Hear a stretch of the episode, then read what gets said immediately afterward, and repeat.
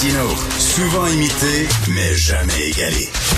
Vous écoutez Martino. Cube, Cube Radio. Alors, à défaut d'intervenir militairement euh, dans la guerre euh, russo-ukrainienne, euh, l'Occident en fait adopter des sanctions économiques très sévères envers les Russes, envers le régime russe. la plupart des gens applaudissent en disant c'est fantastique, regardez comment ça, ça fonctionne très bien. On est en train de leur couper les vivres, de les mettre à genoux. Mais là, il y a Jean-François Caron. Jean-François Caron, les professeurs en sciences politiques à l'université de Nazarbayev au Canada qui dit attention, attention, il a écrit un texte que j'ai trouvé passionnant, fort intéressant, très intelligent qui dit ben peut-être que c'est pas si génial que ça ces sanctions économiques là. Nous allons en parler avec monsieur Jean-François Caron. Bonjour monsieur Caron. Bonjour. Écoutez, j'ai trouvé ça très intéressant. Je vais citer un extrait de votre texte. Euh, en détruisant l'économie russe et en ruinant des millions de ses citoyens, nous devons être conscients que ces sanctions risquent non seulement de ramener la Russie 30 ans en arrière, mais aussi d'y créer un terrible ressentiment populaire envers l'Occident. Euh, Monsieur Caron, euh, au lendemain de la Première Guerre mondiale, on était extrêmement sévère envers les Allemands, serré la vis, on les a appauvris. Est-ce que ça a fait que ça crée un ressentiment chez les Allemands qui a permis justement la montée euh, du nazisme en Allemagne? Euh, c'est ce que vous craignez un peu, là. Exactement. Je crois que l'analogie est excellente. Les Alliés, après la Première Guerre mondiale, ont voulu punir l'Allemagne pour avoir supposément déclenché la Première Guerre mondiale, ce qui a, ce qui a, ce qui a, ce qui a déclenché en Allemagne au cours des années 20 un esprit de, de, de revanche qui a littéralement permis à Hitler de, de se porter au pouvoir. Et euh, si vous me permettez, euh, je vais vous donner un, exemple extrêmement concret de l'impact des, euh, des sanctions économiques qui ont été imposées à la Russie. Moi, je suis au Kazakhstan, donc le Kazakhstan est un pays économiquement interdépendant avec la Russie. Okay. Dimanche, euh, j'ai commandé, euh, j'ai passé une commande de poisson qui, qui doit être livrée jeudi. Puis aujourd'hui, euh, la propriétaire de, de la compagnie m'a téléphoné pour me dire que je devais payer 12 dollars d'extra parce que elle, elle doit payer son, son broker en dollars américains. Puis à hmm. cause de la dévaluation du rouble russe, ça a eu un impact sur la devise kazakh qui a perdu au cours des 24 dernières heures 15% de sa valeur.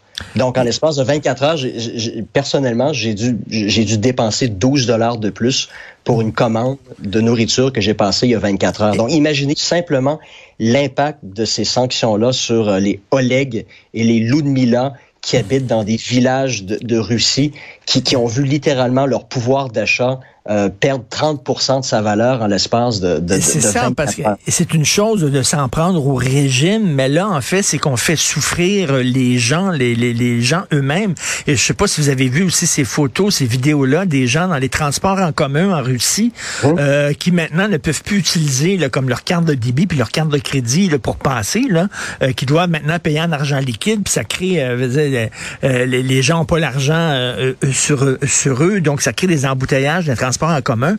Et, et, là, moi, j'ai lu un livre sur Poutine euh, récemment euh, qui s'appelle The New Tsar, le nouveau tsar, et qui dit oh. que lorsque euh, le régime est euh, pointé du doigt, lorsque le régime subit des sanctions en Russie, les gens ont tendance à, à faire bloc autour de leurs dirigeants, même s'ils sont pas d'accord. Mais là, on voit justement qu'il y a des gens en Russie qui sont pas d'accord avec cette guerre-là, mais si on les emmerde beaucoup dans leur vie quotidienne, peut-être qu'ils vont dire, là, ben là, à un moment donné, là, peut-être que Poutine a raison de se tenir debout devant l'Occident. Oui, ben, écoutez, on, peut penser que le peuple russe va peut-être, ben, ces sanctions-là vont peut-être galvaniser le peuple russe dans son effort de guerre et sa, et sa volonté de vengeance. Peut-être que ça va amener un front commun de leur part euh, autour de, de, Vladimir Poutine. Bon, ça reste à voir parce que dans le passé, oui, à l'époque du communisme, le peuple russe était prêt à manger des pommes de terre trois fois par jour, mmh. mais c'était c'était pour le bien commun, c'était au, nom de, de, de l'idéal du communisme. Là, est-ce que les Russes vont être prêts à faire le même genre de sacrifice pour des individus qui ont, qui ont pillé les ressources de, de la Russie au cours des 20 dernières années, qui vivent dans des, euh, dans, dans des palais euh, sur le bord de la mer Noire? C'est une autre histoire. Mais le peuple russe a été habitué de souffrir au, au cours de son histoire, puis il y a, y a matière à penser qu'ils vont être en mesure d'encaisser euh, le choc.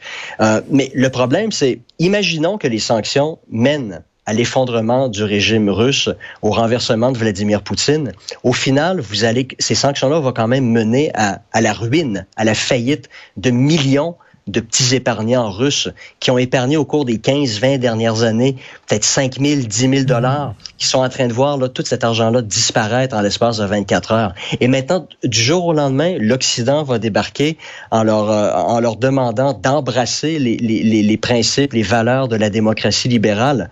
Euh, ici, je pense que peut-être que l'Occident, dans l'imposition de ces mesures-là, est en train de faire preuve d'un peu de pensée magique. Mm. Et, euh, et, et aussi un autre aspect, c'est sur le plan moral. Et je vais insister sur ce point-là, c'est dans la guerre, il y a un principe fondamental de discrimination. C'est peut-être le seul moment où on a le droit de discriminer les gens, le principe de discrimination fait en sorte que les gens qui ont engagé leur responsabilité personnelle dans le conflit, donc dans, dans le cas présent, Vladimir Poutine, ses ministres, ses principaux généraux, les députés de la Douma qui ont, euh, qui ont euh, entériné le, la reconnaissance de l'indépendance des deux républiques autoproclamées d'Ukraine. Ces gens-là ont engagé leur responsabilité personnelle dans le conflit. Il est donc normal que ces gens-là soient ciblés par des sanctions. Mmh. Or, est-il moral de cibler des millions et des millions de Russes qui ont qui ont absolument rien à voir dans ce conflit-là? Faut pas oublier que c'est une dictature. Donc, euh, les gens, euh, ils n'ont pas leur mot à dire dans ce genre de, de pays-là. Et malheureusement, ce sont ces gens-là qui vont su mmh. subir le contre-coup de ces mesures-là. Et, et, et, sur le plan moral, c'est problématique. Et, et je dois rappeler que c'est paradoxal parce que l'Occident tient à rappeler à Vladimir Poutine euh, dans, dans, ce qu'il fait à Kiev, de ne pas bombarder des immeubles d'appartements qui appartiennent à des civils, de respecter le principe de discrimination. Or, en imposant ces sanctions-là, qui ont été décrites aujourd'hui par euh, Bruno Le Maire, le, ministre français des Finances, comme étant sous l'expression de guerre totale, euh, une expression qui, que je dois rappeler qui a été utilisée pour la première fois par Joseph Goebbels en, mmh. en 1943. Euh, guerre totale, c'est on ne fait plus de discrimination, on ne fait pas de quartier, on, et on a le droit de s'en prendre à, à, à n'importe qui. C'est ça. Au lieu, au lieu de bombarder des civils, là, on leur coupe les vivres, on leur, on, bombarde leur compte de banque finalement, et c'est, c'est un peu la même chose. C'est-à-dire que ce sont des, des victimes collatérales. Là. Et, euh, et, en fait, c'est un pari parce que vous dites les sanctions économiques, c'est un, c'est un couteau à double tranchant. Euh, donc, le pari qu'on fait, c'est que bon, en, en coupant les vivres à Monsieur et Madame tout le monde en Russie, ces gens-là vont dire ça, c'est de la faute à Poutine et vont faire pression auprès du gouvernement et peut-être essayer de renverser le régime. Sauf que le 25 sous peut tomber dans l'autre sens, c'est-à-dire les gens vont dire, ben là c'est l'Occident là qui nous emmerde. Et si euh, c'est l'Occident qui nous emmerde, et finalement Poutine a raison. Donc on ne sait pas sur quel côté le 25 sous va tomber là. C'est un pari qu'on fait. Exactement. Moi, euh, aujourd'hui, lorsque j'ai dû, j'ai dû payer le 12 dollars supplémentaire, ma, ma femme m'a fait le commentaire suivant. Euh, pourquoi est-ce que pourquoi est-ce que, pourquoi est-ce que je dois payer le prix des, euh, des de, de l'aventure ukrainienne de Poutine et, et, et des, euh, des, euh, des, mesures, des contre-mesures imposées par l'Occident, par Washington, puis par Bruxelles? Qu'est-ce que j'ai à voir là-dedans? Donc, vous avez, et je suis pas en Russie, là, je suis au Kazakhstan, mais vous avez une réaction comme ça de la part des gens qui se demandent pourquoi est-ce que je suis victime de ces mesures-là, en quoi est-ce que j'ai engagé ma responsabilité personnelle dans ce conflit-là? Et pourquoi est-ce que je suis visé principalement par ces, mesures-là? Parce que oui, effectivement, avec des sanctions économiques, on va pas tuer des gens directement avec une balle, comme ça peut être le cas à Kiev, mais au final, ça peut être le cas dans un mois, dans six semaines, si les gens se retrouvent littéralement devant rien parce que euh, mm. comment est-ce que les, si les, les, prix augmentent de, de 15, 20, 30% puis les salaires augmentent pas en conséquence, comment est-ce que les gens vont être en mesure de se nourrir? Ben c'est exactement, c'est exactement ce qui s'est passé en Allemagne euh, à la fin de la Première Guerre. C'est exactement ça. Et ce que vous dites aussi, c'est que c'est un, un boomerang qu'on lance et qui risque de nous revenir en pleine face parce que euh, on a besoin de l'économie russe. Et s'il décide, lui, de répliquer avec des sanctions économiques aussi, euh, ça risque de nous faire mal à nous en Occident. Oui, fait, juste pour vous donner quelques exemples, euh, 40% du gaz européen en Europe, consommé en Europe, provient de la Russie. Euh, L'Union européenne exporte vers euh, vers vers la Russie 80, pour 80 milliards de biens. Euh, les investissements directs de l'Union européenne vers la Russie représentent 310 milliards en actions. Euh, je vous donne l'exemple aussi de Londres, qui est appelé dans cette région-ci du monde où j'habite London Grad.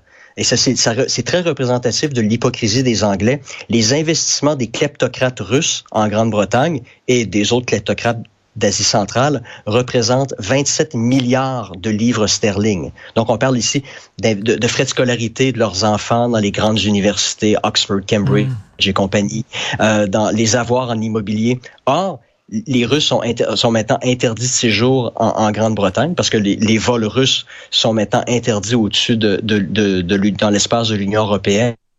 Donc, imaginez si la Russie décidait de couper les vannes de son gaz, de son pétrole, décidait aussi d'imposer des sanctions à l'Union européenne. Ça représentait, dans le cas de l'Allemagne, par exemple, une hausse de la facture de consommation d'électricité deux, trois, quatre fois, euh, des milliers des milliers d'emplois mmh. qui seraient perdus euh, si la Russie imposait ces sanctions-là. Et, le problème, c'est que la Russie a quand même un plan B à sa disposition. Euh, la Chine, au cours des derniers jours, a manifesté son soutien à l'égard du Kremlin. Et oublions pas que la Chine est très énergivore. Tiède, un, soutien très tiède, là, en fait tiède, mais, mais quand même, les sanctions économiques ne seront pas imposées à l'égard de, hmm. de, de, de la part de la Chine à l'égard de la Russie. Et la Chine est très énergivore, a besoin du pétrole russe. Euh, la Russie a aussi la capacité de vendre ses réserves d'or qui représentent à l'heure actuelle environ 130 milliards de dollars. Donc, euh, la Russie est pas à genoux. La Russie fait face à un gros défi, mais la Russie est capable de surmonter euh, les, euh, les, les, les, problèmes qui sont liés à l'imposition de, de ces sanctions-là. Et elle a aussi la capacité de riposter et de faire aussi extrêmement mal à l'Union européenne. Donc, en ce moment, c'est très bien. Les, les, gens se donnent bonne conscience, mmh. euh, cessent de consommer de la vodka russe et, et se disent on fait, la, on fait ce qui doit être fait. Mais dans deux, trois mois, si les gens en Europe, en Europe commencent à perdre leur emploi, si la facture de gaz commence à, à doubler, à tripler, à quadrupler. Est-ce que, est-ce que le, le, le, message européen va, va pas euh, commencer à changer graduellement? Et, mais mais ben, euh, c'est un bon diagnostic. Vous posez d'excellentes questions. Cela dit, on fait quoi? On ne veut pas intervenir militairement parce qu'on craint l'escalade, on a peur euh, euh, de Poutine et Bonjour, le, le, doigt sur le bouton. Euh, on, on, on, fait quoi là, si on fait pas de sanctions économiques? Je pense que sur le plan politique, sur le plan moral, l'idée de sanctions économiques extrêmement ciblées contre les gens qui ont engagé leur hmm. responsabilité personnelle dans ce conflit-là doit s'appliquer, mais des sanctions qui visent à étouffer, détruire l'économie russe, c'est politiquement, moralement problématique. Et si l'Occident voulait vraiment venir en aide à l'Ukraine, donc on pourrait augmenter la contribution euh, militaire, donc leur envoyer davantage d'armes, mais aussi, comme le Danemark l'a annoncé très récemment, permettre aux membres des forces armées par exemple, les membres des forces armées canadiennes, de mettre un terme momentanément à leur contrat d'engagement dans l'armée canadienne, afin que ces gens-là puissent s'engager dans euh, ce qui vient d'être annoncé par Zelensky, une espèce de légion étrangère ukrainienne. Donc les gens, des, des, des professionnels, des soldats de métier, pourraient se joindre à l'armée ukrainienne et combattre, parce qu'en ce moment, c'est ce que l'Ukraine a de besoin. Des gens formés, des gens qui sont en mesure de, de, de planifier une défense, mm. de penser à des, à, à des mesures de comment passer à l'offensive, comment utiliser les armes aussi qui ont été fournies par l'Occident. Donc, c'est un moyen qui serait à la disposition à l'heure actuelle des pays occidentaux. Euh, et, le Danemark l'a annoncé et peut-être que d'autres pays vont, vont suivre. Des brigades internationales, comme dans le temps de la guerre civile en Espagne, où des gens d'un peu partout à travers le monde allaient euh, aider les républicains espagnols. Euh, Monsieur Jean-François Caron, euh, ceux qui veulent lire votre excellent texte vont où pour le lire? vous allez sur le site de l'actualité. C'est la, la, version en ligne a été publiée hier. OK, Monsieur Jean-François Caron, merci beaucoup euh, pour euh, euh, cette vision des choses. Professeur de sciences politiques à l'Université de Nazarbayev au Kazakhstan et chercheur senior à l'Institut pour la paix et la diplomatie. Merci, bonne journée. Bon Merci, au revoir.